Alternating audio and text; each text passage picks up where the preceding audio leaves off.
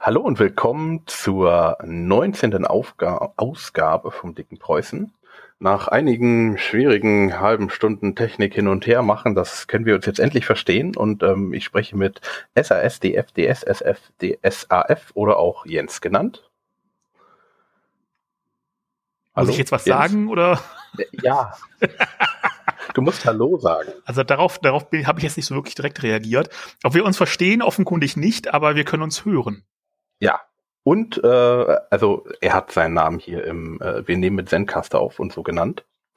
Und äh, Herr Sex, Drugs and Rock'n'Roll. Hallo Ralf. Hallo. Ich hoffe jetzt einfach mal, dass das hier so funktioniert, weil ich sehe mal wieder eure Ausschläge hier im, im, im Zencaster nicht. Seht ihr denn eure? Mhm. Ich ja, sehe was. Ja, anscheinend okay, habt ihr alle dann, Ausschlag. Ja, okay, wir haben alle Ausschlag. dann scheint es doch zu funktionieren. Ähm, falls irgendwas komisch ist, dann äh, liegt heute irgendwie am Wetter oder am Internet. Ähm, danke, dass ihr euch beide Zeit genommen habt und äh, so viel Nachsehen mit der Technik habt. Heute das erste Thema, ich habe schon wieder vergessen, was war das erste Thema? Das erste Thema, genau, ihr macht ja beide gerade eine Entwicklung und zwar von Rollenspielen.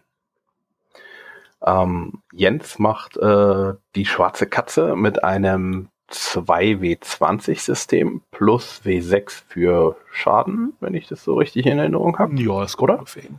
Ja. Und äh, Ralf macht ähm, das Beronomicon mit ähm, einem einfachen Kartendeck. Mit einem zweifachen Kartendeck, aber ja. Okay, mit einem doppelten einfachen Kartendeck. Genau. Also mit äh, po äh, zwei Poker-Decks sozusagen. Mit zwei Romy-Decks würde ich eher sagen. Ist ein Romy und ein Poker-Deck nicht das gleiche? Oder ist ich bin nicht so richtig Poker-affin. Äh, das kann ich nicht sagen. Romy kenne ich noch von früher. Habe ich mit meiner Oma einmal gespielt. Okay. Ah, Romy hat, glaube ich, noch Joker dabei. Genau. Das hat ja das Poker-Deck nicht. Ah, okay. Dann ähm, die erste Frage äh, an Jens. Warum sind Würfel besser als Karten? Das habe ich nie behauptet. Nicht? Nö. Aber das warum hat halt alles Vor- und Nachteile. Äh, ich habe darüber nachgedacht, äh, aber in dem Fall ist es tatsächlich, äh, da es sich auch zu einem guten Teil an DSA-Spieler richtet, ist ein Spin-off, bin ich erstmal äh, leidlich nah am äh, an der alten Idee zumindest geblieben von DSA. Also gegen Karten an sich als Zufallselement habe ich nichts, weil die gewisse Vorteile haben. Man kann halt verschiedene Wahrscheinlichkeiten gleichzeitig abgreifen. Man muss sie halt haben. Einer der Nachteile ist, die Leute fummeln damit immer rum. Äh, das ist so meine Erfahrung aus Deadlands, also aus der äh, Deadlands Classic äh, dass wenn man so ein Pokerdeck in der Hand hat, dann mischen die Leute da nur rum und fummeln da so weiter. Das ist dann, könnte man als Nachteil sehen. Aber ansonsten äh, ist es ein Zufallsgenerator wie ein Würfel auch. Okay. Und dann die äh, gleiche ähm, Frage an Ralf. Warum sind deine Karten besser als die Würfel?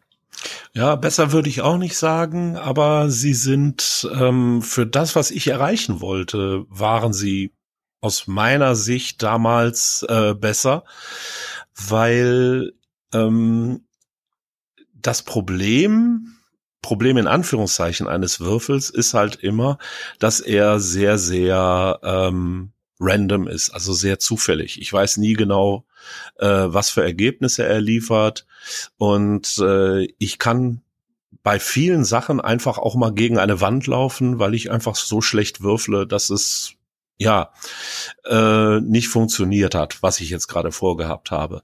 Und speziell für das Beronomikon, bei dem es ja um lebende Plüschtiere geht, hatte ich mir überlegt, ich möchte eigentlich, dass die wirklich als Helden agieren können und dass ihnen auch gelingt, was sie vorhaben.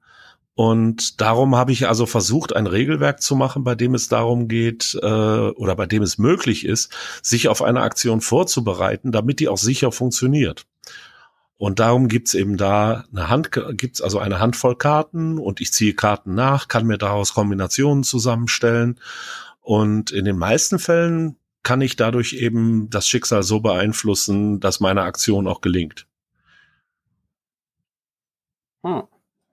Also mit Würfeln würde man eher scheitern.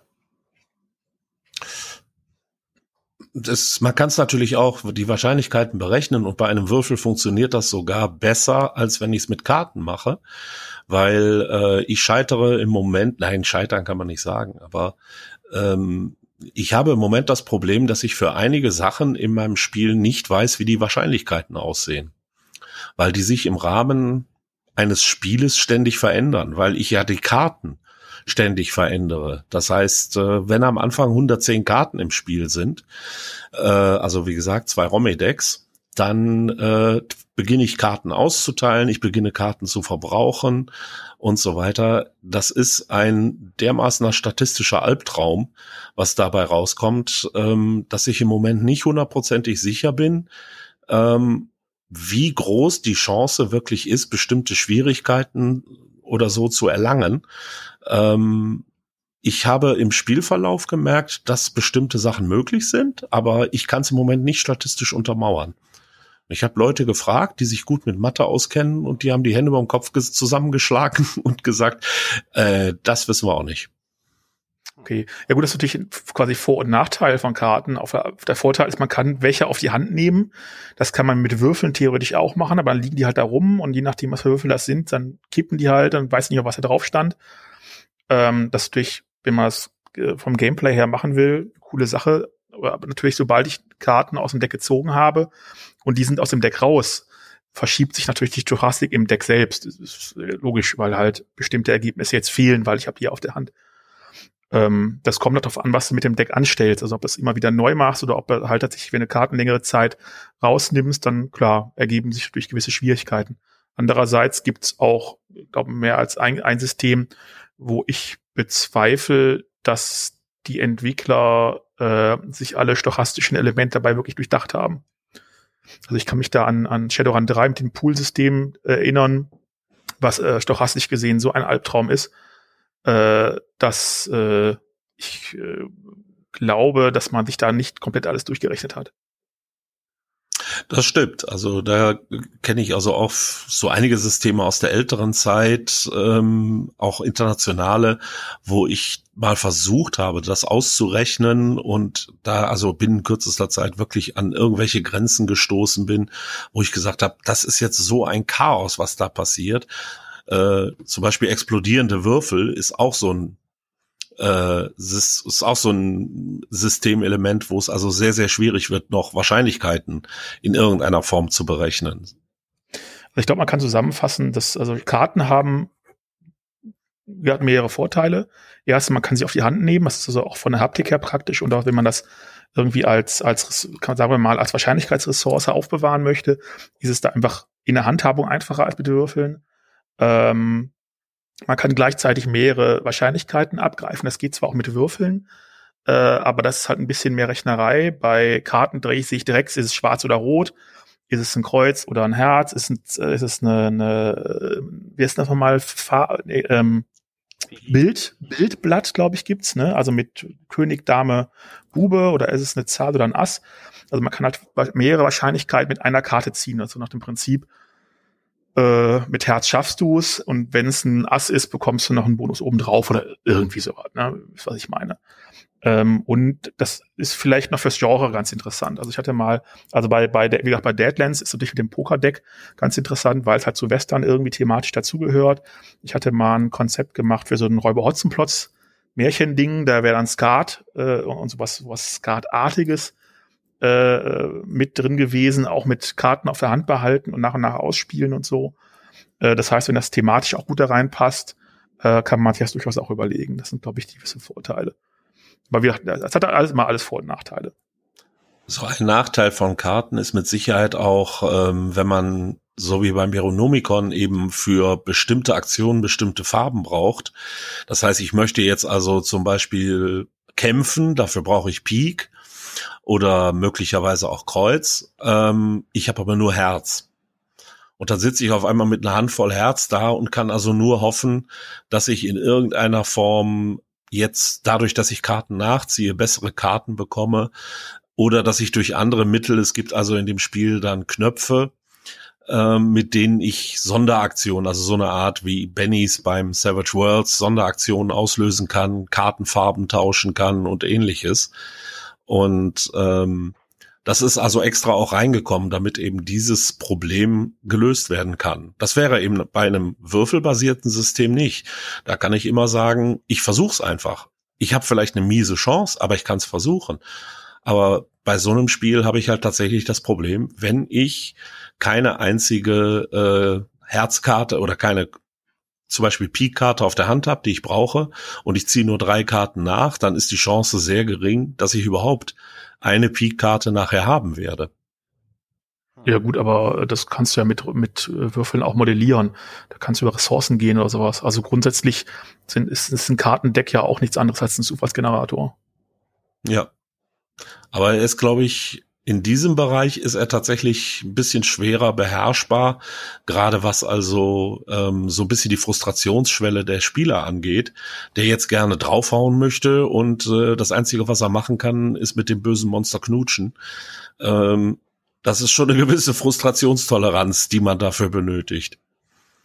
Ist bei dir denn, ähm, hat jeder sein eigenes Deck oder sind alle vom gleichen, also ziehen alle vom gleichen? Ziehen alle vom gleichen Deck, aber jeder hat seine eigene Hand. Ah, okay. Das heißt also, dadurch äh, kommt es also nochmal äh, äh, ein bisschen ja darauf an, welche Karten schon gezogen wurden, welche jetzt im Ablagestapel liegen. Ähm, es kann durchaus sein, dass also man zum Beispiel einfach kaum noch Peak-Karten nachziehen kann, weil die fast alle schon gespielt wurden oder auf der Hand der anderen Spieler sind. Das kann dann eben passieren es ist, glaube ich, dass äh, die Herausforderung, die du hast, ist, es gibt beim in der Spielentwicklung das Konzept von Pre-Luck und Post-Luck. Ich weiß nicht, ob das bekannt ist. Ähm, und zwar ist immer die Frage, wann der Zufall äh, ins Rennen kommt, ob es vor oder nach der Entscheidung zu handeln geschieht. Du hast ein Pre-Luck-System, das heißt, du hast zuerst den Zufalls- oder das Glückselement äh, und basierend auf dem, was ich dann bekomme, kann ich überlegen, was mache ich damit. Ähm, und viele andere Rollenspiele haben Post-Luck-System. Das heißt, ich sage, was ich machen will und dann würfel ich und gucke, ob es klappt. Ähm, und das hat euch dann gewisse andere äh, Herangehensweise und Herausforderungen. Ja, das stimmt wahrscheinlich.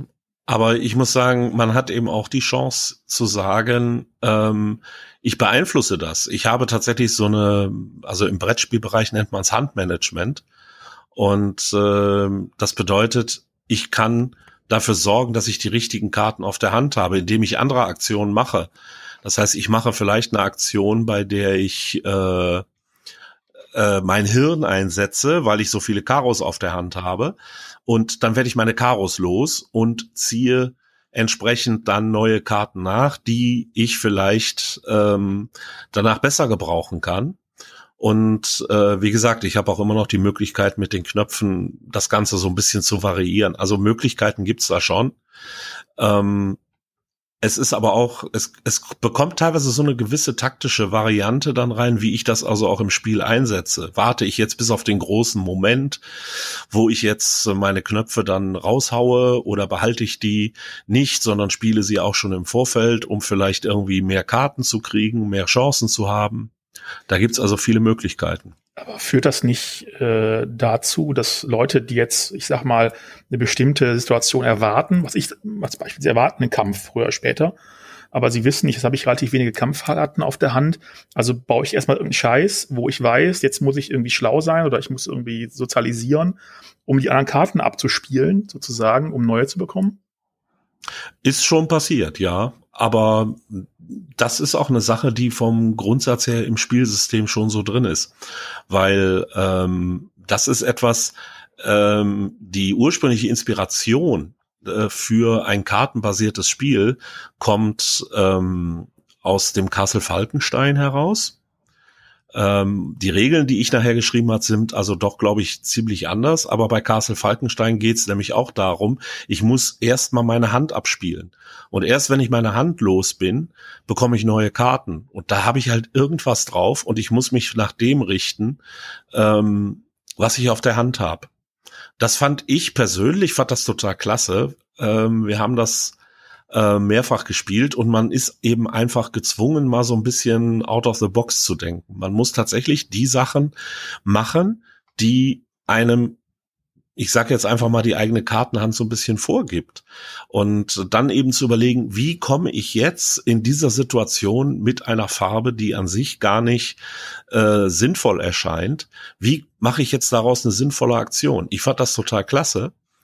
Äh, ich habe aber auch aus den äh, Diskussionen rund ums Speronomicon mitgenommen, dass es auch Spieler gibt, die, die das grauenvoll finden kann ich nachvollziehen, also es ist jetzt, ich will jetzt nicht behaupten, dass es falsch und schlecht ist.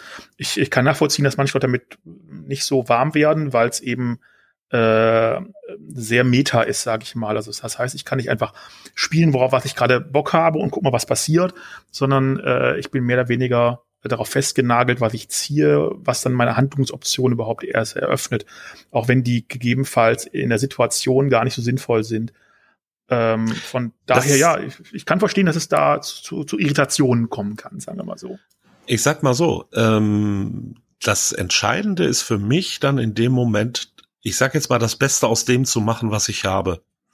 Wenn ich also in einen Kampf gehe und ich habe Herzkarten, Herz bedeutet, äh, dass ich zum Beispiel charmant bin, dass ich so eine Art Charisma, es ist aber auch meine Überzeugungskraft.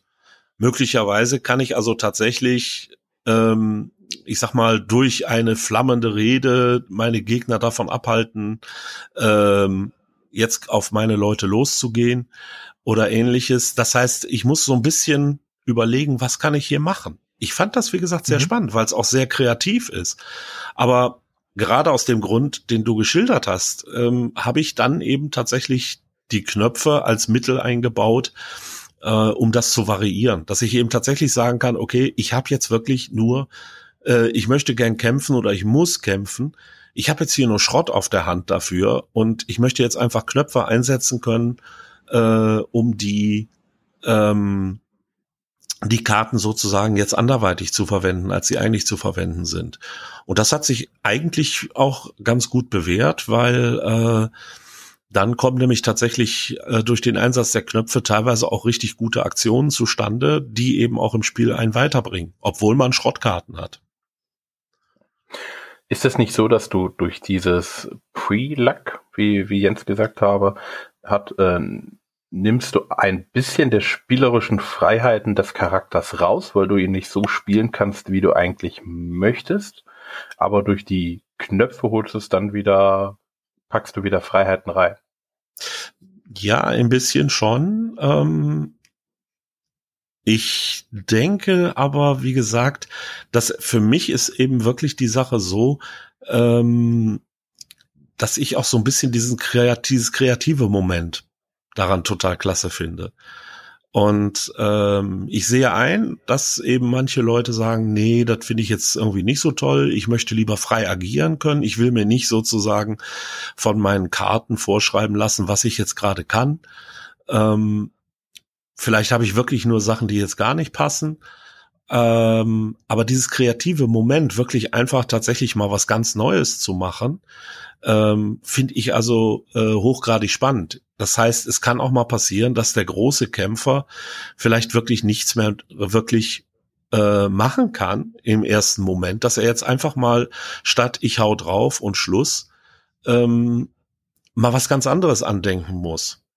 Und das fand ich immer toll, weil mich hat das zum Beispiel, äh, ich habe vor Jahren mal Shadowrun spielen müssen und ähm, bin da also nachher ausgestiegen, weil Shadowrun in meinem Empfinden zumindest oder in der Gruppe, in der ich damals mitgespielt habe, war es tatsächlich so, dass das äh, nur optimierte Charaktere sind. Das heißt, da hat sich einer gedacht, ich spiele hier jetzt einen Typen, der kann zuschlagen. Und der ist so gut im Zuschlagen, dass er mit 138 Würfeln in seinem Pool zuschlägt. Der kann nichts anderes. Aber er kann zuschlagen. Und das ist mir so auf die Nerven gegangen, weil ich diese Spezialisierung eines Charakters, das ist ganz frei heraus, das ist überhaupt nicht meine Art, wie ich Rollenspiel betreiben möchte. Und wenn ich natürlich jetzt ein Rollenspiel schreibe, wird das natürlich immer so ein bisschen in die Richtung gehen, dass ich so eine Spezialisierung vielleicht in einem gewissen Rahmen ermögliche, dass ich aber eher versuche, breitere Charaktere zu schaffen, die eben mehr Möglichkeiten haben und die mir auch mehr spielerische äh, Momente, spielerische Möglichkeiten am Tisch geben.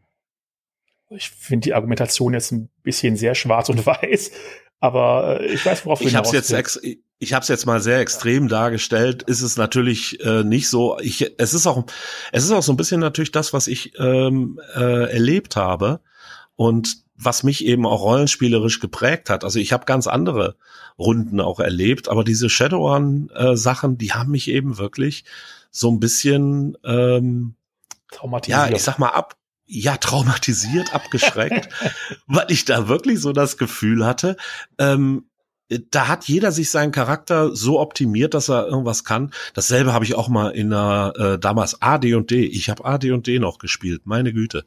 Ähm, da gab's eine, gab's auch äh, einen super optimierten äh, äh, Kämpfer, der hat alles kurz und klein geschlagen, was ich ihm entgegenwerfen konnte.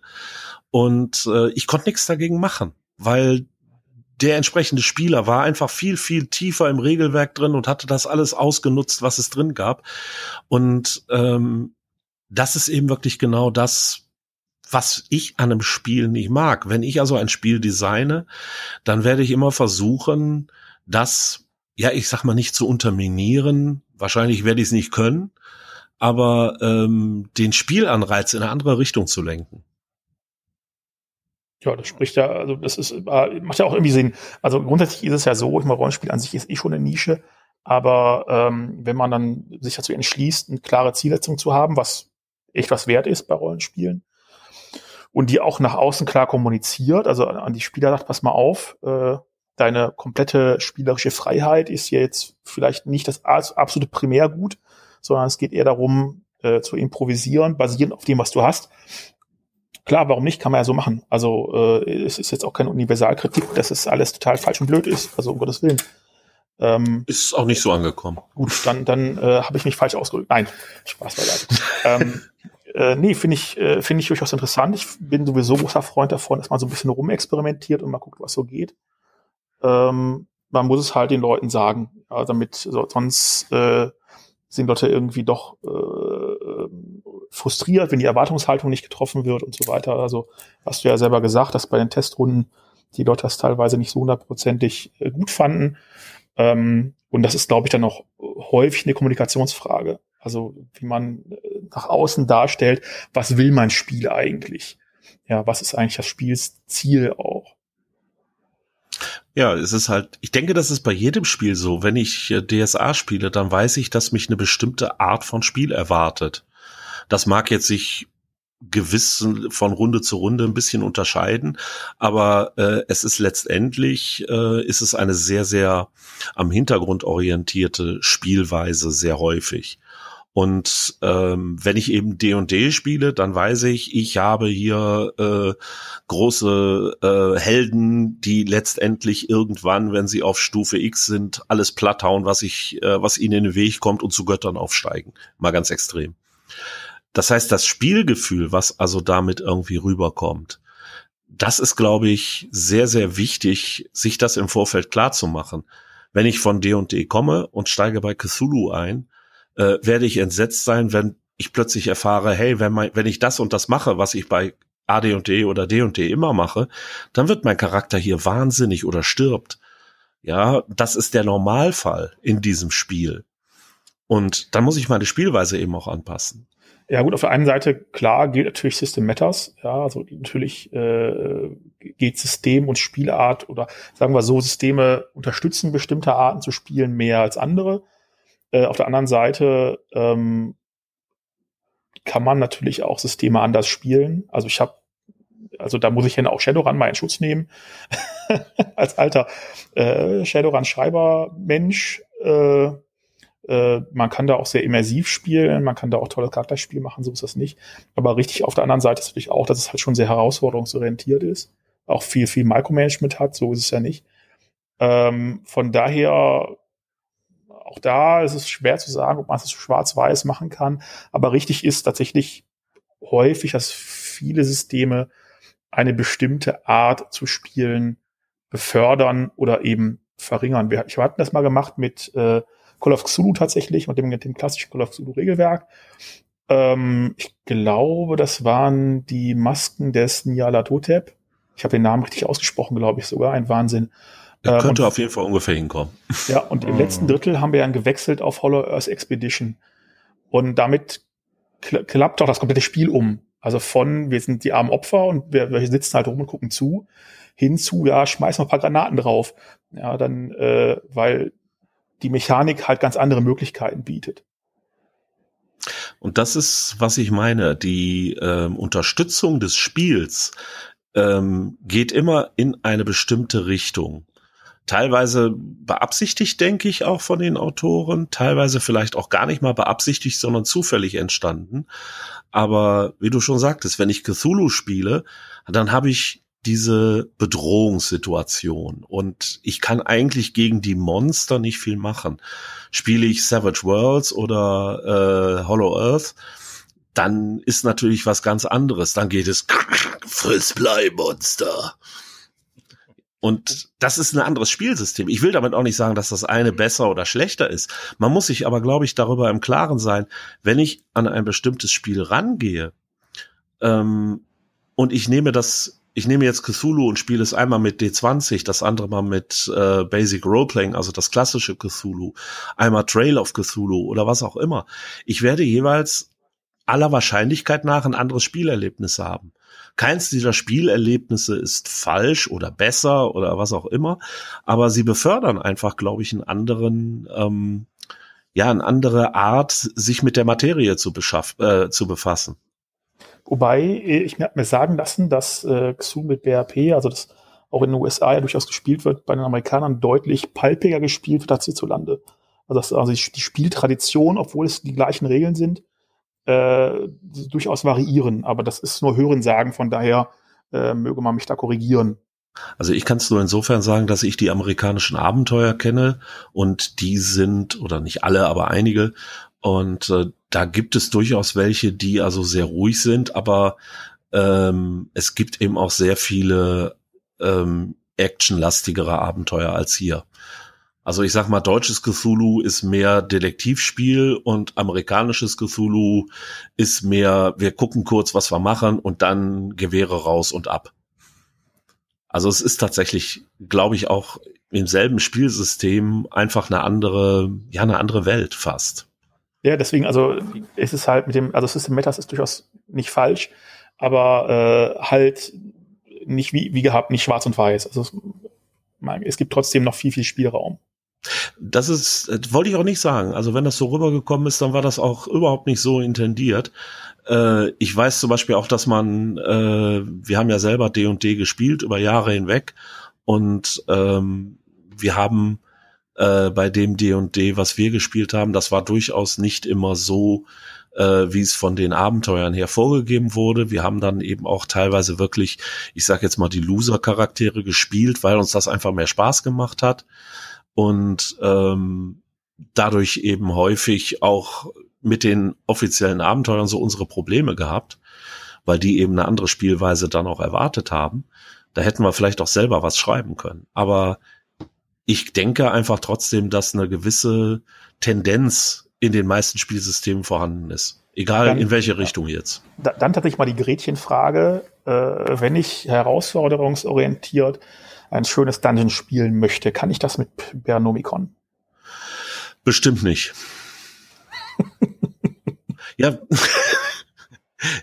ganz frei heraus. Ähm, es ist dafür, glaube ich, nicht geeignet. Das ist sehr meta, das hast du ja schon gesagt. Das ist, glaube ich, auch so. Ähm, die ganzen Aktionen, die darin stattfinden, sind äh, eher abstrakt gehalten. Das heißt, ich beschreibe etwas, sage dann, was ich mache, äh, mit welchem Attribut und mit welchen äh, Fähigkeiten und daraus entsteht etwas, ähm, was dann aus, äh, also über eine äh, Probe entschieden wird. Und ähm, ich glaube nicht, dass es dezidiert genug, kleinteilig genug ist, um wirklich äh, herausforderungsorientiert spielbar zu sein. Weil ich ja, denke, da, da sind Spiele wie, was weiß ich, Savage Worlds oder D&D mit Sicherheit tausendfach besser geeignet. Ja, aber das, darum geht's ja nicht, ob es wirklich ob der perfekt dafür geeignet ist, aber D&D 1 ist ja auch relativ, relativ regelleicht im Vergleich zu dem, was später kam. Äh, von daher, also äh, die Frage ist nicht, ob es dafür gebaut ist, sondern ob man es machen kann. kann ich dir beim besten Willen nicht sagen. Also ich habe es nie probiert in dieser Form. Ähm, müsste man mal gucken. Ich sag mal, der Begriff der Leistungsorientierung, der macht mir da am ehesten Sorgen. Natürlich kann ich in Dungeon damit spielen. Aber ähm, ich glaube, taktisch wirst du einfach das Problem haben, wie gesagt, du musst ein Handmanagement haben.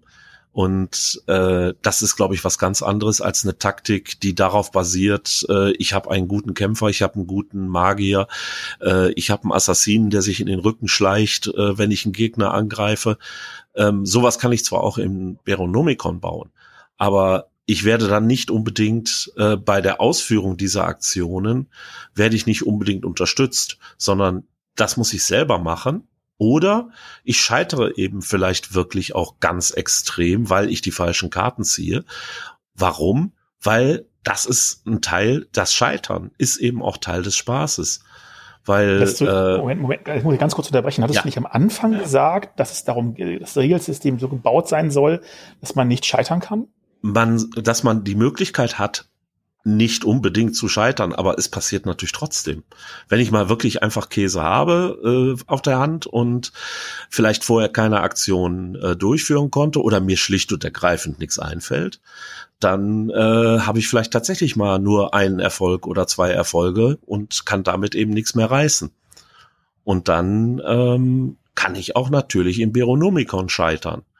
Also ich habe auch schon Testrunden gehabt, wo die Leute sich auch nicht so richtig auf das System äh, und seine, ich sage jetzt mal, die Vorbereitung einer Aktion eingelassen haben. Und dann sind sie natürlich auch grandios gescheitert. Also es ist so eine bestimmte, äh, man muss eben so eine bestimmte Spielweise an den Tag legen, damit das alles funktioniert. Oder man verballert eben ohne Ende Knöpfe, die man auch nicht unbedingt hat. Weil irgendwann ist halt auch diese Ressource am Ende. Aber gibst du da nicht schon wieder einen Weg vor, den du vorher kritisiert hast? Also vorher hast du ja gesagt, dass die anderen Systeme ja mit diesem Power Gaming zum Beispiel eher fördern würden. Aber machst du das denn nicht auch nur in einer anderen Form? In der Form mit Sicherheit, dass ich sage, dass es ein Power Gaming eigentlich nicht gibt, sondern dass man hier eben wie gesagt, ressourcenbasiert arbeitet. Ich nenne es jetzt mal so. Das heißt, ich gucke auf meine Hand, ich stelle fest, wenn ich das und das jetzt mache oder machen will, habe ich nicht die richtigen Karten für. Ich kann versuchen, andere Karten, äh, also durch das Ziehen von Karten da was Richtiges zu bekommen. Oder ich kann versuchen, eine andere Aktion zu machen. Beides ist möglich, aber das Spiel unterstützt eben tatsächlich diesen kreativen Ansatz, dass ich wirklich was anderes mache. Also Und ich das kann tatsächlich. Tut er wirklich. Wollte jetzt nicht dazwischen Quatsch, Entschuldigung. Ähm, Kein Problem. Ich, ich kann für die Regel, äh, für den Regeltest, sagen wir mal, sehr empfehlen, bei, sich eine Handvoll wirklich beinharter Power-Gamer zu suchen, äh, die das System auf den Kopf stellen. Ähm, das ist tatsächlich äh, egal, was für ein System das ist, weil ähm, Power Gaming klingt immer so negativ. Oder, naja, was heißt, also bei manchen Leuten, also ich sehe da nichts Negatives drin, kann ich jetzt schon mal, also ich bin da nicht religiös, ähm, aber das ist sehr hilfreich, weil das Leute sind, die normalerweise so ein System auch auf links drehen und gucken, ob irgendwo Löcher sind oder ob man irgendeinen Unfug damit anstellen kann. Also ein bisschen habe ich das äh, schon äh, gehabt. Ähm, hatte also auch schon durchaus Leute, die also versucht haben zu optimieren. Die waren aber sehr gefrustet, weil es ist fast nicht möglich zu optimieren. Das ist aber auch das, was ich im Spiel haben will. Das heißt, ich kann zwar optimieren und kann jetzt sagen, ich bin jetzt ein toller Kämpfer, ich baue das so hoch wie möglich aus, ähm, aber ich komme eben nicht so in den Bereich rein, dass ich sage, äh, ich habe jetzt wirklich mich so optimiert, dass jeder meiner äh, Angriffe sozusagen auf jeden Fall funktioniert, sondern ich muss mich immer noch auf die, ja, ich sage jetzt einfach mal Spielweise des Spiels einlassen, um mir selber diese Vor äh, Vorteile zu verschaffen, die ich mir verschaffen kann. Ja gut, aber das ist dann ja auch für einen geschickten Power Gamer kein Problem. Klar. Und ich habe also auch Leute gehabt, die konnten, äh, also ich hatte zum Beispiel jetzt am äh, letzten Samstag hatte ich eine Proberunde. Ähm, die haben tatsächlich selten mal zweistellige Erfolgszahlen erzielt. Und äh, die letzte Proberunde, die ich davor hatte, ähm, da sind also die zweistelligen Zahlen nur so gepurzelt.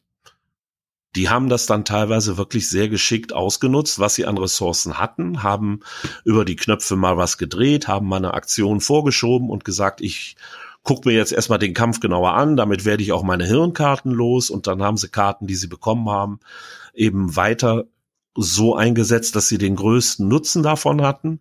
Und ähm, da bin ich echt ins Schwimmen gekommen mit denselben äh, Monstern, sage ich jetzt mal, und denselben Fähigkeiten. Ähm, bin ich also schwer ins Schwimmen geraten bei denen, während ich äh, bei der Runde, die ich am Samstag hatte, dann tatsächlich äh, gemerkt habe, die haben bei diesem Endgegner, gegen den es dann ging, ein echtes Problem. Also die mussten tatsächlich, äh, sind dabei also ähm, nicht gut mit dem klargekommen. Es ist die große Frage, ist das für dich so in Ordnung? Ich denke schon. Ich wüsste auch nicht, was ich dagegen machen soll, weil ähm, in einem gewissen Rahmen kann ich ja eine Spielart vorgeben, indem ich sage, ich möchte gerne, dass es eben auf dieses kreative Moment ankommt. Äh, wenn das aber einer dann entsprechend ausnutzt und das eben auch tatsächlich kreativ spielt, die Regeln ausnutzt und äh, seine Möglichkeiten perfekt nutzt und dadurch eben ein sehr gutes Ergebnis erzielt, ähm, das ist, glaube ich, völlig in Ordnung. Und es hat auch beides Spaß gemacht, muss ich dazu sagen. In dem einen Fall waren es sozusagen die strahlenden Helden, ähm, die also mit äh, Leichtigkeit den Endgegner besiegt haben, aber sehr viel Spaß hatten. Und auf der anderen Seite war es dann eben ein, ja, ich sag mal fast schon Cthulhu-Endkampf, weil die eben gegen ein Monster angetreten sind, das so viel stärker war als sie, ähm, weil sie eben diese Möglichkeiten nicht so ausgenutzt haben. Es ändert sich dann vielleicht etwas so, dass das Spiel oder das Spielgefühl, aber ähm, es ist beides drin, da es ja im Endeffekt ein Spaß- und Horrorspiel ist. Aber schränkst du dann nicht die Charakterentwicklung ein? Inwiefern? Ähm, kann, können die Charaktere besser werden? Die Charaktere können natürlich besser werden, aber ähm, auch da, man muss es mal ganz ehrlich sagen, Beronomicon ist ein Spiel, wann wird man, wann und wie wird man das spielen? Man wird sagen, wir setzen uns heute Abend hin, wir wollen lebende Plüschtiere spielen, wunderbar, äh, holt Flopsy und Harry Hasenfell raus und jetzt äh, spielen wir. Wird man schnell Charaktere machen, einen Abend spielen. Das ist der Normalfall. Ich glaube ehrlich gesagt nicht, dass es lang andauernde Kampagnen geben wird. Wenn es welche geben sollte, dann ist auch die Möglichkeit da, den Charakter aufzurüsten. Das heißt also, ihm mehr Fähigkeiten zu geben, bessere Fähigkeiten zu geben. Und äh, es gibt im endgültigen Regelwerk, wenn das fertig ist, wird es auch Kampagnenziele geben. Das heißt, es geht dann wirklich darum, ähm, den schwarzen Mann, das ist der Bösewicht, der also hinter allem steckt, was äh, auf der Welt gegen Kinder unternommen wird und wogegen die Plüschtiere kämpfen. Das ist äh, dann, es gibt die Möglichkeit, den also zu besiegen. Hm, aber dann definierst, also du hast, also ich würde jetzt so aus der, der, der Erzählung das so sehen, du hast eigentlich ein System entworfen, was mehr oder weniger nur für One-Shots geeignet ist. Und spätestens, wenn die Möglichkeit, dass der schwarze Mann besiegt wurde, ist es eh vorbei. Das ist zwar so, aber das ist ungefähr dasselbe, als wenn ich sage, ähm, ich spiele jetzt beispielsweise Dragonlance und ich besiege am Ende den großen Drachen Tiamat. Das kann sein, aber wenn, dann passiert es am Ende eben einer langen Kampagne. Und außerdem, die, äh, man muss, man darf dabei nicht vergessen, äh, die Plüschtiere leben ja immer noch. Und Spaß äh, kann man damit immer noch haben. Und ja, es ist, glaube ich, primär ein One-Shot-System. Und zwar in der Art und Weise, wie es auch, glaube ich, gespielt wird. Das war sein Vorläufer PP&P, also Plüsch, Power und Plunder, ja genauso. Ich glaube nicht, dass es, ich glaube nicht, dass da viele Leute wirklich Kampagnen gespielt haben. ich sehe das auch nicht als problematisch an. Also ich finde das völlig in Ordnung zu sagen, okay, ich mache ein System für One-Shots oder sag mal primär für One-Shots. Warum nicht? Also das hat dann äh, gewisse, äh, ich sag mal, gewisse Herausfor Herausforderungen. Ähm, aber auch da wieder, wenn man es klar kommuniziert und sagt, okay, das System ist dafür und da, hierfür und dafür gedacht, ist das sich das nicht als Problem an. Also ich wollte jetzt noch nicht sagen, dass es ein Problem ist. Also weiß Gott nicht. Das war jetzt nur so gefühlsmäßig gerade. Also das ist dann, also es ist nicht nur anders mit durch die Handkarten und durch dieses Pre, durch diesen Pre-Luck, sondern auch noch das Ziel an sich ist äh, damit ein völlig anderes, sag ich mal.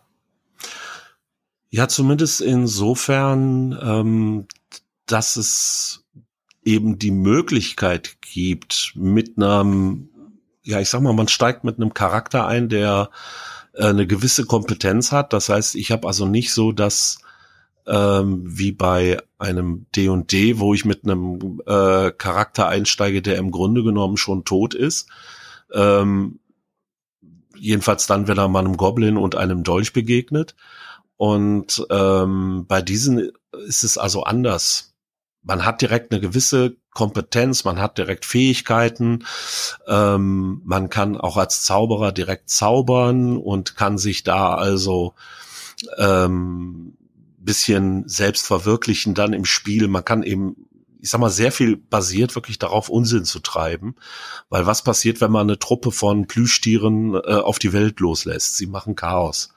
Und das ist, glaube ich, das Entscheidende, ähm, dass man sich darüber im Klaren ist. Und zwar sowohl ähm, als Spieler wie auch äh, als Spielleiter und auch als Autor. Weil mhm. da ist, glaube ich, eine ganz klare Zielsetzung vorhanden. Ähm, die mir auch immer wieder so wiedergespiegelt wird, so nach dem Motto, ja, Kampagne gut und schön oder aufsteigen, aber ist es äh, nicht viel cooler, wenn ich einfach äh, hier einen Abend lang Unsinn machen kann? Und oh. ähm, ich denke, das ist okay.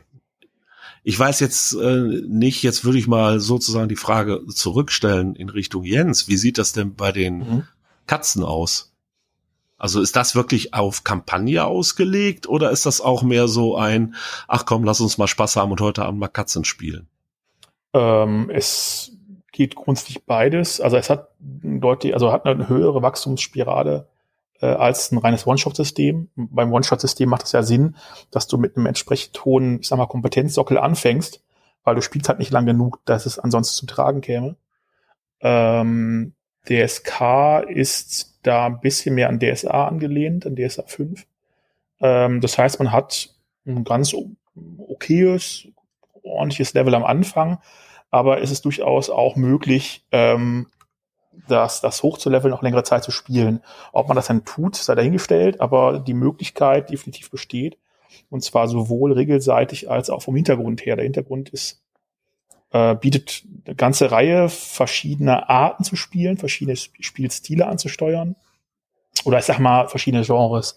Also ob es das irgendwie Horror ist oder also ob es auf niedlich geht oder auf herausforderungsorientiert oder ähm, es geht also, ich sag mal, im Rahmen des klassischen Rollenspiels sind da verschiedene Genres abgedeckt.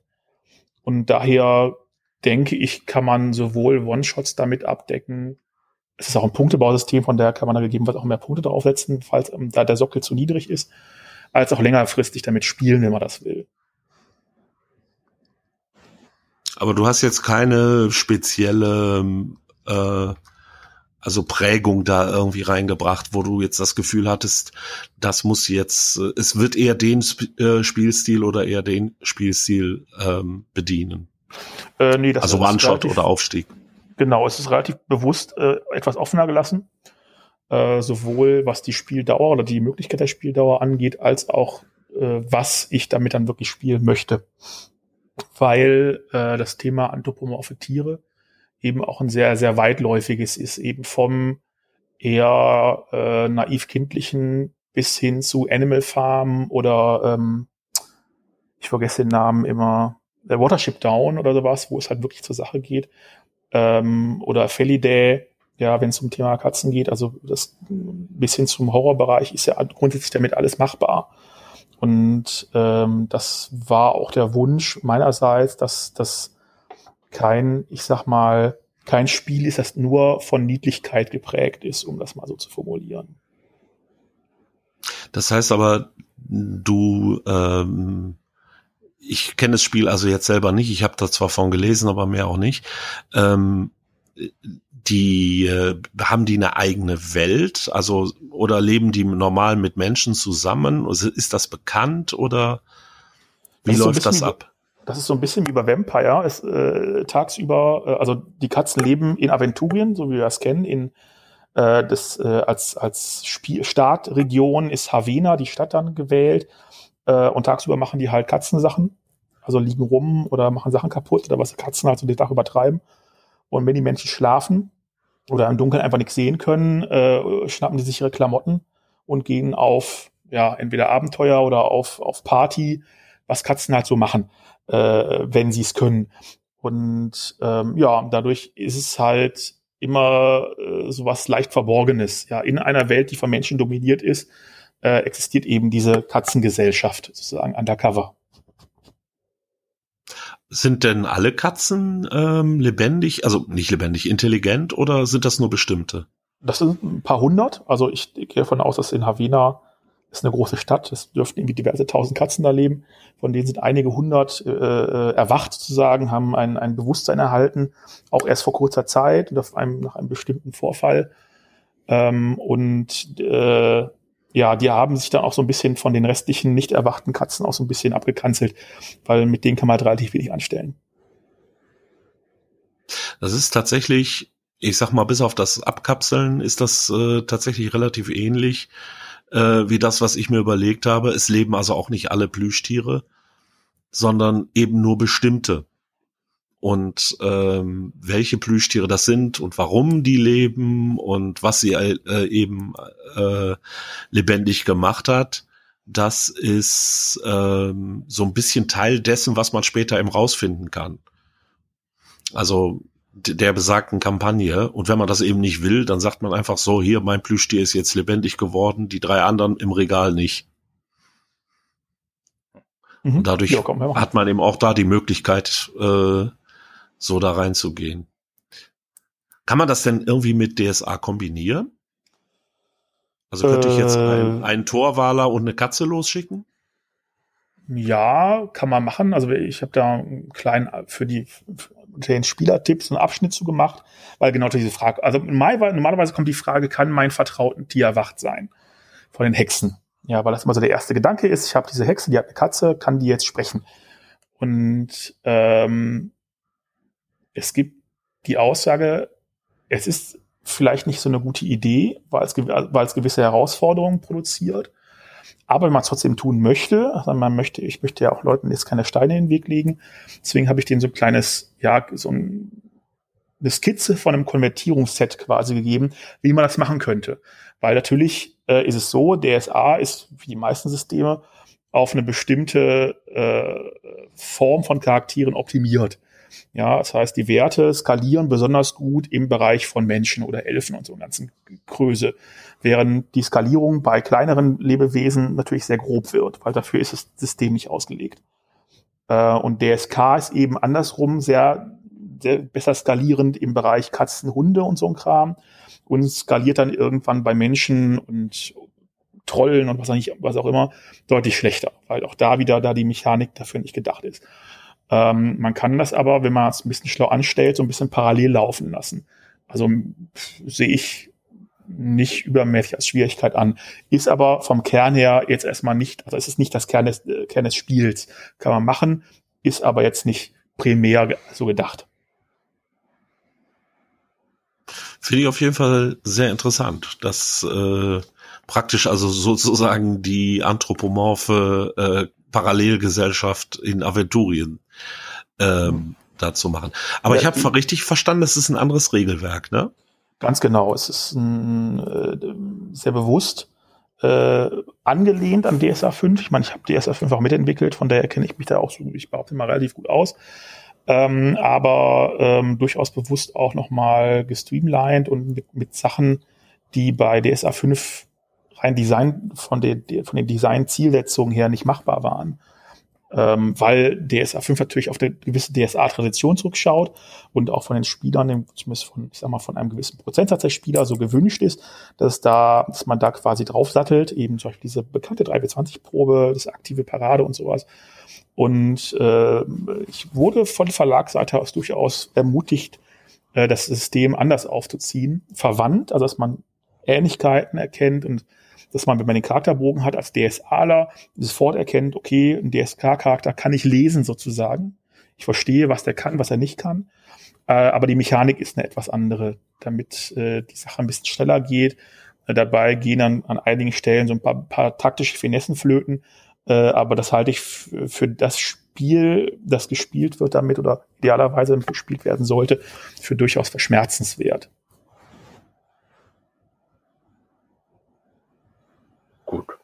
Sag ich mal, jetzt auch was. ähm. Da ist ja noch jemand. Mensch, wo kommst du denn her? Da ist ja noch jemand. Ähm, ich habe jetzt erst überlegt, ob ähm, von, von dem Ganzen, was, er, was ihr jetzt erzählt hat, ob Pre-Luck-Systeme eher für One-Shots geeignet sind als äh, After-Luck. Aber das ist eigentlich auch wurscht. Das eigentlich kommt es doch nur auf die Stärke des, Geg äh, des eigenen Charakters an, oder? Beim, beim One-Shot mache ich eher einen stärkeren Charakter als ein, als wenn ich ein, ein, ein, ein eine Progress, ein, eine Steigerung des Charakters haben will.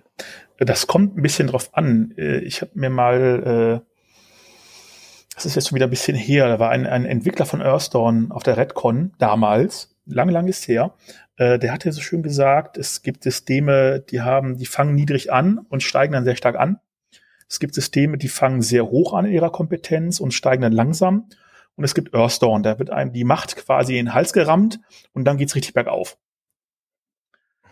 Von daher ist es tatsächlich einfach nur eine Frage der Zielsetzung, wie man was man spielen will. Also äh, ob die, wie die Kompetenzen überhaupt eine Rolle spielen und äh, wie stark die Charaktere in Relation zur restlichen Welt sind und so weiter. Das ist einfach äh, Hintergrund und Spielstil abhängig. Das macht natürlich mehr Sinn bei einem One-Shot-System, äh, aber äh, Call of Cthulhu, wo man ja wirklich nicht behaupten kann, dass die Charaktere alle totalen Quacks sind, wird ja auch sehr viel One-Shot gespielt. Man oh. geht halt noch nicht davon aus, dass die da viel reißen. Ja gut, aber sie haben schon eine gewisse Basiskompetenz. Also ich sag mal, wenn ich einen frisch erschaffenen D&D-Charakter und einen frisch erschaffenen Cthulhu-Charakter vergleiche, da ist der Cthulhu-Charakter tatsächlich robuster. Das ändert sich naja. natürlich sehr. Also, äh, ich kann mich, also ich kann mich daran erinnern, dass mindestens ein Cthulhu-Charakter nach, ich glaube, was war das, irgendeine Machete oder sowas, nach zwei Machetentreffern umgefallen ist. Das passiert bei dem Anfangs D&D-Charakter auch. Ja, das ist richtig, aber äh, der Anfangs D&D-Charakter kann noch dazu, kann der gar nichts. Und ein Cthulhu-Charakter hat wenigstens, je nachdem wie man ihn jetzt macht, aber der hat eine gewisse Basiskompetenz in irgendwas. Den kann ich also auch so bauen, dass er äh, in der Lage ist, zum Beispiel auch der Machete ein bisschen öfter oder klarer auszuweichen. Und der hat auch vor allem andere Fähigkeiten. Ja, und das, das, ja, durch das Punkteverteilungssystem kannst du den so ein bisschen minimaxen. Aber äh, also ich kann, ich kann mich an ein, einige ich glaube, was waren auch irgendwelche Beispielcharaktere, die waren richtig kacke. Also die konnten tatsächlich alles so ein bisschen, aber also das ist das Ding, also du kannst die entweder äh, gezielt auf ein, zwei Sachen richtig hochpushen, dass die einen bestimmten Bereich richtig gut können, dann können die aber wirklich gar nichts anderes. Ja, also was ich, wenn du den irgendwie Einbrecher und Fälscher machst, dann kann er seine Schuhe nicht zumachen. Ähm, oder du machst ihn halt, ich sag mal, ein bisschen simulatorischer, dann kann der alles nicht wirklich. Das stimmt, aber ich glaube auch, wenn ich an One-Shot denke, dann äh, würde ich auch was anderes tatsächlich in den Vordergrund setzen. Nämlich, ähm, also gerade bei Cthulhu und ähnlichen Sachen, ähm, habe ich ja sehr häufig vorgegebene Charaktere. Und diese vorgegebenen Charaktere, für die ist eigentlich der Hintergrund häufig entscheidender. Das heißt, dass die irgendwas erlebt haben, dass die irgendwelche Dinge über die anderen Charaktere denken oder wissen oder was auch immer. Und ähm, ganz wichtig glaube ich, dass man eben einfach bereit ist, so einen Charakter auch zu töten. In so einem also, Spiel. soweit würde ich jetzt nicht gehen, aber es zeigt sehr gut, dass eben die Kompetenz da gar nicht so wichtig ist, sondern in dem Fall, wenn ich sage, es geht eher um das äh, soziale Untereinander ähm, und hinzuziehend das soziale Untereinander würfel ich wenig aus, weil dann, sonst käme die Kompetenz wieder ins Spiel. Ähm, wenn ich das nicht mache, dann spielt die Kompetenz in vielen Belangen relativ wenige geringe Rolle und dann kann ich auch einen One-Shot mit einem, ich sag mal, regelmechanisch relativ inkompetenten Charakter machen, weil er redet sowieso die meiste Zeit und in den letzten zehn Minuten rät er schreiend davon und stirbt. Hm, ich weiß nicht, meine Cthulhu-Abenteuer laufen etwas anders. ähm, aber ich glaube, es ist tatsächlich, äh, es ist tatsächlich so, ähm, damit kommen wir wieder so ein bisschen an den Anfang zurück. Wenn ich halt Cthulhu spiele, weiß ich auch, äh, egal auf welcher Stufe, ich sollte nicht kämpfen. Weil äh, wenn ich einem Kampf ausweichen kann, sollte ich das machen. Und äh, das sind halt, äh, das sollte ich auch mit einem D und D erste Stufe Charakter machen. Ja, ist richtig. Aber äh, bei einem Cthulhu Charakter ändert sich das in einem gewissen Sinne gar nicht. Ähm, und ich würde auch nicht unbedingt immer nur äh, die Kompetenz eines Charakters zum Beispiel jetzt vom, von seiner Kampffähigkeit abhängig machen. Weil je nach Spielsystem ist das auch vollkommen irrelevant, weil ein Kampf ja. mir sowieso nichts bringt. Ja, ja, aber ich sag, deswegen, also ist das, Kampf ist natürlich immer so ein klassisches Beispiel, ne? Äh, äh, was, weil das halt bei vielen Systemen relativ weit vorne ist, bei anderen aber auch gar nicht. Äh, das stimmt schon. Nee, deswegen, also es ist schon richtig, aber deswegen ist es halt mit der, mit der Aussage, äh, der, das Kompetenzlevel muss am Anfang höher sein für One-Shots halt nicht richtig. Also es, je nachdem, was du spielen willst. Wenn es, wenn die Kompetenzen eine Rolle spielen, wortwörtlich, dann äh, kann das sinnvoll sein, außer man spielt gezielt Nulpentruppe, kann ja auch mal Spaß machen. Ähm, wenn die aber keine große Rollenspiele, Rolle spielen in dem One-Shot, dann ist es eben egal. Ich meine, ist ja logisch. Hm. Dann können wir aber sagen, grundsätzlich, erstens ist es die Frage, welches System ich habe, damit ich weiß, was ich spiele, was ich von, also erstmal gibt mir das System etwas vor und dann gibt mir dazu der, der Meister beziehungsweise das Abenteuer dazu nochmal eine eigene Rolle. Weil theoretisch, also theoretisch könnte ja dann auch der, das Abenteuer wiederum das Spielsystem umändern. Das habt ihr jetzt zum Beispiel mit Cthulhu gesagt, dass die Amerikaner das anders spielen, obwohl sie das gleiche Regelset haben als jetzt die, die deutschen Abenteuer.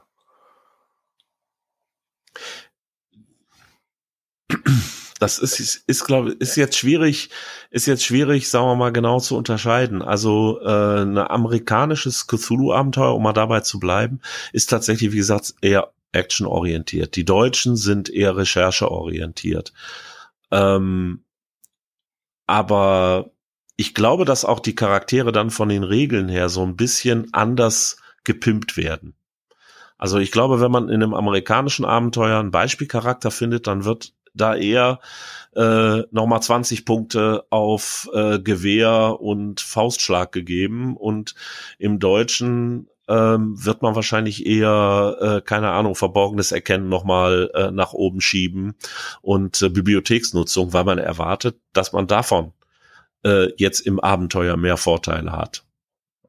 Ist das System denn egal, wenn man das und eigentlich zählt nur das Abenteuer? Kann man natürlich so nicht sagen. Ich kann ein Abenteuer so designen, dass es viele Kämpfe beinhaltet.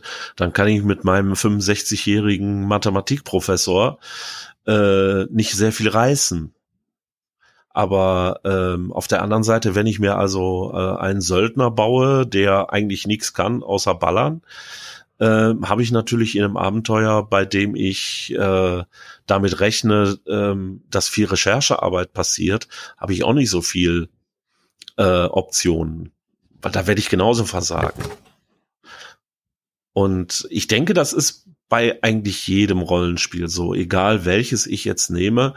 Ähm, wenn ich einen One-Shot tatsächlich einrichte und ich möchte Charaktere mitliefern, das ist ja immer der, äh, ist ja immer der Punkt, ähm, der dabei wichtig ist. Ich kann ja auch einfach sagen, das ist ein Abenteuer, das spielt man einfach an einem Abend, also ein, einfach mal durch, nehmt eure Charaktere viel Spaß.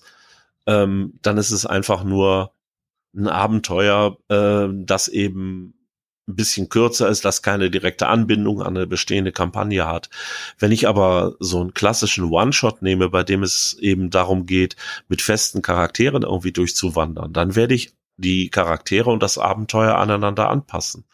Und wenn ich halt weiß, ich muss nicht viel, äh, ich muss nicht viel schießen, werde ich auch einen Charakter entsprechend vielleicht vorbereiten, ähm, der eben äh, eher so der Geistesriese ist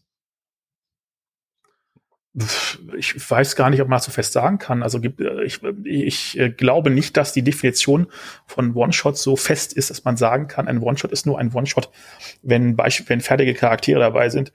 Äh, da, da würde ich mich jetzt nicht so drauf festnageln. Das, äh, nee, das meinte ich auch nicht. Also es kann durchaus sein, dass es also einen One-Shot gibt, wo ich sage, der kann mit beliebigen Charakteren gespielt werden. Aber dann ist natürlich, äh, ich sag mal, das erfordert mehr, ja, Allgemeingültigkeit, als wenn ich weiß, ich habe jetzt hier äh, diese Charaktere und auf deren Stärken und Schwächen kann ich das Abenteuer direkt ausrichten. Das ist richtig. So meinte ich das. Das gilt aber nicht nur für One-Shots. Ja, klar, aber ich meine, äh, man muss jetzt glaube ich auch unterscheiden, ob ich jetzt für meine private äh, Rollenspielgruppe was mache oder ob ich irgendwas zum Beispiel für eine Publikation schreibe. Ähm, wenn ich für meine private Gruppe was mache, dann weiß ich genau, was mögen die, was können die besonders gut, was für Charaktere haben die, woran haben die besonders viel Spaß. Und mhm. darauf richte ich mich natürlich aus. Wenn ich weiß, ich habe Leute, die finden das total toll, einen ganzen Abend lang zu recherchieren und am Ende des Abends schreiend vor einem äh, Cthulhuiden Monster davon zu laufen, äh, und dann ist der Abend für die super, ähm, kann ich so ein Abenteuer natürlich schreiben. Aber wenn ich so ein Abenteuer zum Beispiel für eine Publikation schreiben würde, würden ganz viele Leute eben sagen, ach nee, das finde ich also ziemlich doof, das Abenteuer. Ich kann ja gar nichts machen. Und darum ja, denke ich. Auch das wieder ist natürlich eine, eine, Sache der Vorkommunikation. Also muss den Leuten natürlich sagen, okay, ich habe einen Plan, dieses Abenteuer ist cool, wenn ihr gerne recherchiert und weglauft. Ja gut, weglaufen ist das vielleicht nicht so die ideale Aussage, aber ne, ähm, es ist halt äh, ein Horror-Setting mit Rechercheanteil oder irgend sowas. Ja, das ist halt eine, eine Frage der, der, der Kommunikation. Wenn, wenn ich jetzt eher was Palpiges haben will, dann werde ich das nicht kaufen, wenn das hinten drauf steht. Ja, aber ich sage ja gerade, also bei Cthulhu nehmen wir das mal als Beispiel. Da ist es tatsächlich, glaube ich, ziemlich extrem, weil ich kenne also Abenteuer, ähm, wo ich tatsächlich äh, ja mich mehr oder weniger durchschießen kann und äh, andere Abenteuer, bei denen ich im Grunde genommen von Anfang an äh, darauf, wo es alles darauf hinausläuft, dass ich eben eigentlich nachher keine Chance habe, sondern vielleicht gerade noch mal das Schlimmste verhindern kann, aber ich kann das Böse nicht aufhalten. Und beides ist Cthulhu. Also da hat Dennis schon recht. Das ist äh, es ist ein und dasselbe System und trotzdem ist es eben extrem unterschiedlich, was da rauskommt. Und ich denke, das ist bei anderen Spielen genauso. Natürlich. Aber äh, ich, ich, ich, ich glaube, wir meandern schon seit einer Stunde gnadenlos durch die Gegend. Äh, mhm. Weil das, die, die Frage zum, zum Thema One-Shot, glaube ich, nicht wirklich, also wir haben uns, glaube ich, dieses Thema schon wieder weit, weit verlassen. Ja, ich glaube auch. Ich glaube, man kann unterm Strich sagen, ähm, egal ob ähm, Pre-Luck, After-Luck oder äh, kein Luck, ist es ähm, alles eine Frage der Perspektive. Alles kann Spaß machen. Man muss nur das Passende für sich selber raussuchen und alles mal ausprobieren, um das zu finden, was man möchte. Das auf alle Fälle. ihr, könnt mir gern widersprechen, Jens. Was heißt, man muss gar nichts. Also, also als Entwickler vielleicht ja. Als Entwickler hilft das, sich damit mal beschäftigt zu haben, äh, äh, gerade was taktische Optionen und so weiter angeht, was man den Spielern bieten will. Als Spieler soll man spielen, was einem Spaß macht und gut ist. Wenn man nur ein Spiel spielen will, dann soll mir das auch recht sein. Ich bin da relativ tolerant. Ich denke, man muss sich als äh, Spieler wie auch als Spielleiter, so wie du gesagt hast, einfach nur vor Augen führen, was macht mir eigentlich Spaß? Und wenn man etwas gefunden hat, womit man das, was einem Spaß macht, darstellen kann, ähm, wenn jemand es schafft, aus dem Beronomicon einen taktischen Dungeon Crawler zu machen äh, und hat damit Spaß, wer bin ich dann, ihm zu sagen, nee, dafür ist das Spiel nicht gedacht. Würdest du das bitte weglegen und dir ein anderes nehmen? Weil das ist, glaube ich, das Entscheidende ist wirklich, wenn du das gefunden hast, was dir Spaß macht, dann kannst du davon mal weggehen und mal was anderes probieren. Aber äh, wenn du deinen Rollenspielspaß mit DSA oder AD&D oder Shadowrun gefunden hast und deine Leute um dich herum auch, druff. Mhm. Ich habe jetzt gerade eine ganz tolle Eingebung gehabt, die ich eine Sekunde später wieder vergessen habe. Entschuldige. Nö, ist Auf die haben gut. jetzt alle gewartet. Die, die war super. Ja, ich, ich, ja, ich Das hätte ja, jetzt das Ding noch mal rausreißen Ah ja, jetzt äh, eine Liste frei. Brauchen wir überhaupt noch neue Rollenspielsysteme? Brauchen wir überhaupt Rollenspielsysteme? Also brauchen? nee. Brauchen tun wir ganz andere Sachen, aber. Ja, aber ist nicht eigentlich schon alles abgedeckt? Das ist, ist eine verdammt schwierige Frage, weil ich glaube, jeder von uns hat so seinen Heartbreaker in der Schublade, wo er sagt, das ist das System, was ich toll finde, was es noch nie irgendwo gegeben hat. Und ich denke, dass man möchte das dann auch rausbringen. Aber äh, ich denke auch, äh, man kann sehr viel auf dem Markt schon finden ähm, was dann in eine ganz ähnliche Richtung geht, aber wo vielleicht die einzelnen Stellschrauben ein bisschen unterschiedlich sind. Außerdem gibt es ja äh, über die Jahre hinweg immer neue Entwicklungen, die das, das, das quasi die Rollenspielwelt vorantreiben in ihrem Ganzen. Ja, ob es so früher Sachen waren wie Vor- und Nachteile oder jetzt auch so, so eher so aktive Vor- und Nachteile, also eher, wo man also nicht bestraft wird, sondern was bekommt, wenn man sie anspielt. Das ist, weiß gar nicht, wer da zuerst mit angefangen hat äh, oder ob das bestimmte Mechanismen sind, bestimmte Denkansätze, äh, Player Empowerment und so weiter. Ja, das sind, das sind ja alles Sachen, die sich über die Jahrzehnte immer mal wieder teilweise in großen Schüben entwickelt haben. Von daher bin ich mir ziemlich sicher, dass es auch in Zukunft immer wieder neue Denkansätze gibt und auch sicherlich Sachen, die für, ich sag mal, für viele Spieler interessant sein können. Ähm, von daher glaube ich nicht, dass wir da sozusagen das Ende bereits erreicht haben. Es wäre ja auch schade, weil ich denke mir, es ist einfach, Rollenspiel ist so ein breites äh, Themengebiet. Ähm, man wird da, glaube ich, immer wieder neue Ansätze finden können, ähm, mit denen man eben auch ganz neue Spielsituationen ermöglicht. Und manchmal erkennt man dann erst, das ist das, was man schon lange gesucht hat. Egal, ob es jetzt ein Fate, ein Savage Worlds, ein Powered by the Apocalypse oder sonst was ist. Ähm, das sind alles Spielarten ähm, des Rollenspiels, die es vor einigen Jahren noch nicht gab. Ja. Ich denke, es ist ein gutes Schlusswort, oder?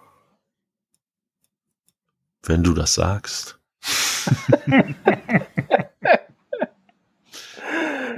okay, dann heißt es nicht. Dann äh, sag noch ein gutes Schlusswort zum Schluss.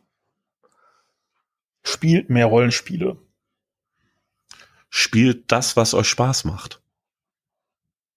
Ja, mit diesen Worten spielt mehr Rollenspiele und spielt das, was euch Spaß macht.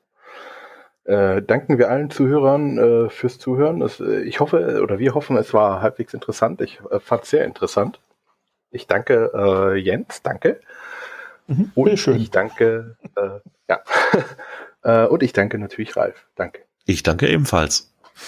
Dann äh, wünschen wir alle noch einen äh, schönen Tag, schönen Abend, schönen Morgen, je nachdem, wann ihr das hört. Und ähm, hinterlasst Feedback, äh, wenn ihr dazu etwas zu sagen habt. Bis dann, ciao. Tschüss. Ciao, ciao.